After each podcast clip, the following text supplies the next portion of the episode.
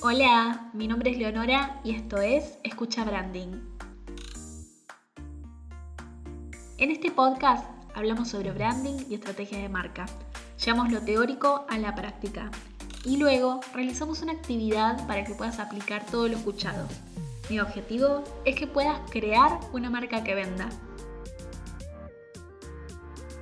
En este primer episodio vamos a hablar sobre qué es una marca y por qué es tan importante que incluyas una estrategia de branding en tu comunicación. Además, como ejemplo, vamos a analizar una de mis marcas favoritas de takeaway, Starbucks. Finalmente, voy a proponerte una actividad para que puedas aplicar todo lo aprendido.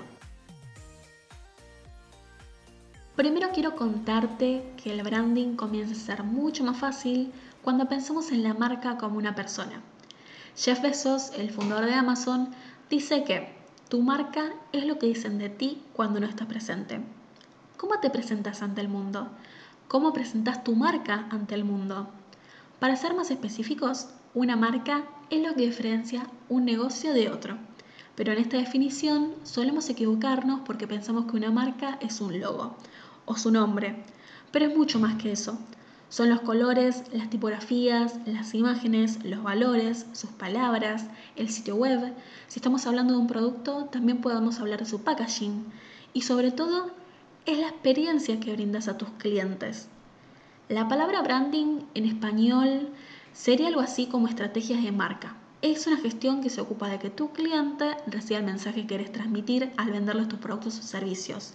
En todo eso que te di ejemplo recién que reconozca tu tipografía, tus imágenes, tus valores, tus palabras, cuando comiences a ser cliente de tu marca. Pensemos en Starbucks, una cadena que nació como un lugar donde únicamente vendían café molido o en granos. Ni siquiera tenían tazas de café en sus pocas sucursales de Seattle, hasta que Howard Schultz empezó a trabajar en la empresa y comenzó a mirar más allá del negocio en la década de los años 80, este hombre viaja a Milán y vive una experiencia increíble en una cafetería local. Se enamora del espresso italiano y la experiencia de sentarse a tomar un café en un lugar agradable. Al volver a los Estados Unidos, le propone a sus jefes copiar la experiencia italiana. Imagínate, tener tu propia empresa, contratar a alguien y meses después se va de vacaciones y cuando regresa dice, hey, ¿qué te parece si cambiamos todo el modelo de negocio? Obviamente sus jefes se niegan y Howard decide empezar su propio negocio, el cual crece rápidamente. No solamente crece por un buen logo o una propuesta novedosa, sino que se centra en la experiencia de tomar un café. Tras mucho éxito, decide comprar Starbucks y fusionar las dos empresas. Fue así como Howard Schultz creó lo que conocemos al día de hoy. Starbucks logró ser una marca memorable, es decir, que los clientes logren reconocerla, diferenciarla en el mercado y asociarla al placer. Hace 10 años la empresa atravesó una crisis debido a la gran expansión constante.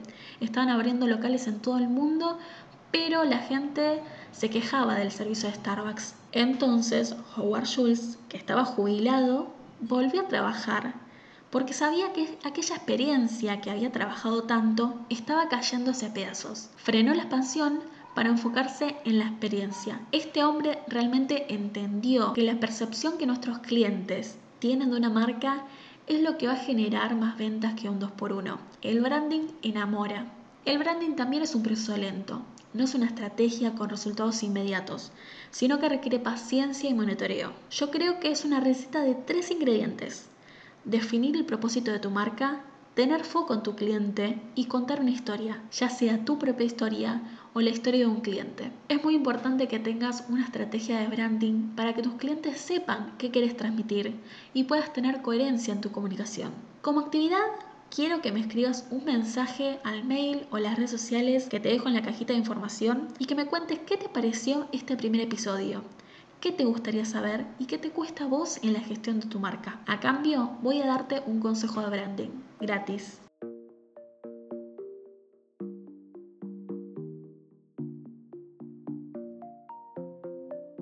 Ahora ya sabes que si querés crear una marca que venda, tus clientes tienen que saber qué es lo que querés transmitir y una estrategia de branding se encarga de eso. En el próximo episodio te voy a contar cómo empezar tu estrategia definiendo propósito, visión y misión. Te invito a que te suscribas y compartas este podcast con alguien que necesita esta información para potenciar su negocio. Muchas gracias por escucharme. Esto fue Escucha Branding, un podcast de Cupo Branding.